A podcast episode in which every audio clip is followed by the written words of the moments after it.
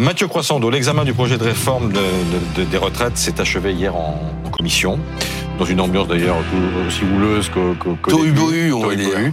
D'ailleurs, est-ce qu'on peut dire achevé? Bah, c'est un, bien grand mot, hein, parce que 28 heures de débat euh, n'ont pas permis aux députés euh, d'examiner l'ensemble du texte qui ne fait que 20 articles, hein, c'est pas non plus euh, la mer à boire. oui, mais voilà, les oppositions avaient déposé tellement d'amendements que 5000, par exemple, amendements n'ont pas pu être examinés. Alors, c'est important un amendement, hein. c'est ce qui permet aux députés de faire son boulot de législateur, c'est-à-dire de fabriquer, de corriger la loi. C'est avec des amendements qu'on voilà, on peut amender donc corriger, faire évoluer un texte. Mais c'est aussi un amendement, un moyen de ralentir les débats quand vous jouez la carte de l'obstruction, parce qu'il suffit d'en déposer toute une série, vous changez une lettre, un chiffre, euh, pour, pour, pour ralentir. Je vous donne un exemple.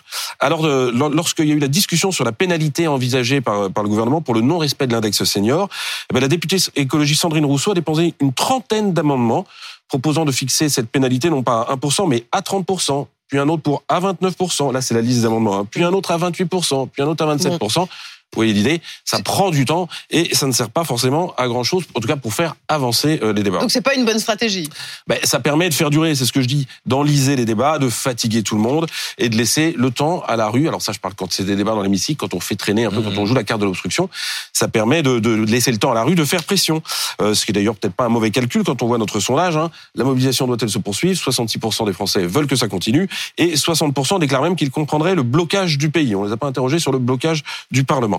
Mais cette stratégie d'obstruction, elle a aussi un revers, c'est qu'elle fait passer euh, le Parlement en gros pour une vaste pantomime. Hein. ça décrédibilise un peu l'opposition, ça éclipse les débats sur le fond, et puis ça permet généralement au gouvernement un alibi facile hein, de dire bah voyez l'opposition fait de l'opposition systématique, ils font de l'obstruction, on ne peut pas discuter avec eux, ils ne sont pas ouverts au dialogue. C'est d'ailleurs intéressant de voir que euh, dans les débats qui vont s'ouvrir, euh, les différents groupes d'opposition ont choisi des stratégies différentes.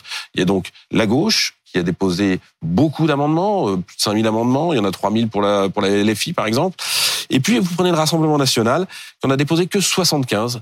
Euh, Marine Le Pen est toujours dans sa stratégie de notabilisation, de normalisation. Elle veut essayer de jouer la carte de l'élu responsable. L'opposition ne se mesure pas au nombre d'amendements, surtout quand ce sont des amendements aussi grotesques, dit-elle.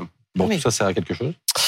Eh ben, ça sert à quelque chose pas en, pas en l'occurrence pour le texte, parce que faut expliquer aux, téléspectateurs qu'un texte budgétaire, quand c'est examiné en commission, c'est surtout pour pour le débat, mais que c'est le texte initial du gouvernement qui sera lundi euh, dans l'hémicycle. Alors qu'est-ce qui se passe lundi?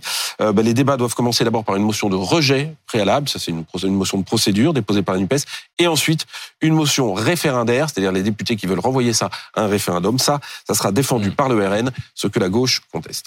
Merci Mathieu.